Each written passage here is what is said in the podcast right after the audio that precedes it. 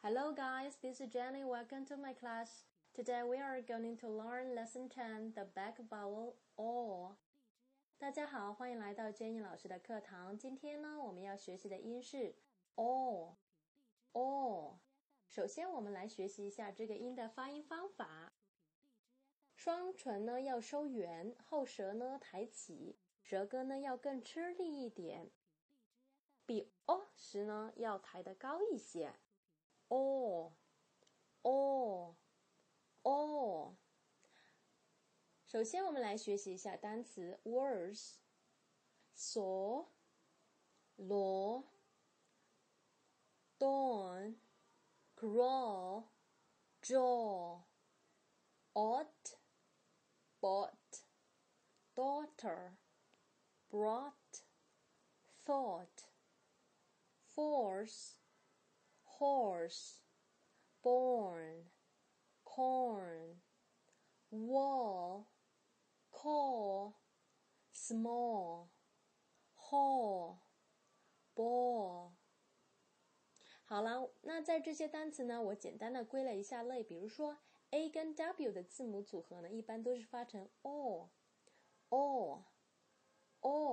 还有 O U 组合、A U 组合等等。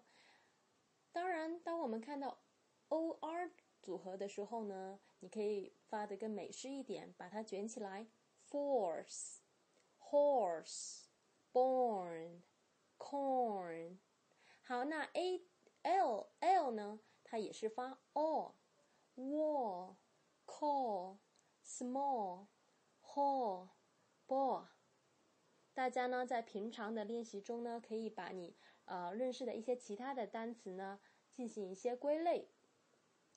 Two sentences，接下来是句子的练习。Pride goes before a fall. Pride goes before a fall. Pride goes before a fall. George saw a saw hanging on the wall. George saw a saw hanging on the wall. 好，首先我们看到这两个 saw，第一个是 saw，是看见的一个过去时，saw 看见 saw。第二个 saw 呢是一把锯子，锯子呢挂在墙上。George saw saw hanging on the wall. George saw saw hanging on the wall. Next one is passage，短文一个练习。啊，首先我们先把 new words 呢来学习一遍。Crawl，crawl，爬行。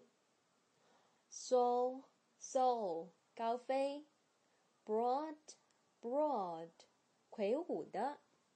好，我先呢来读一遍喽。Good morning to all who walk. Good morning to all who crawl. Good morning to all who saw or swim. Good morning, I call. Too broad and too small, too short and too tall.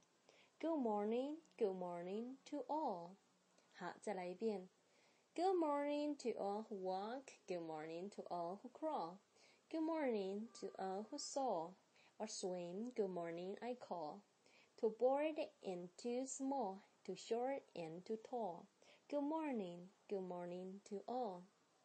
好，大家呢特别的是要呃注意今天学的 all 这个音了，还有一些呃连读啊、落读、重读等等。 那这是呢一个简单的小短文，你要呢带你的情感在里面读啦。Good morning to all who walk.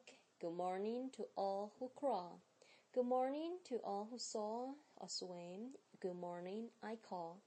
Too broad and too small, too short and too tall. Good morning, good morning to all. So that's all for today.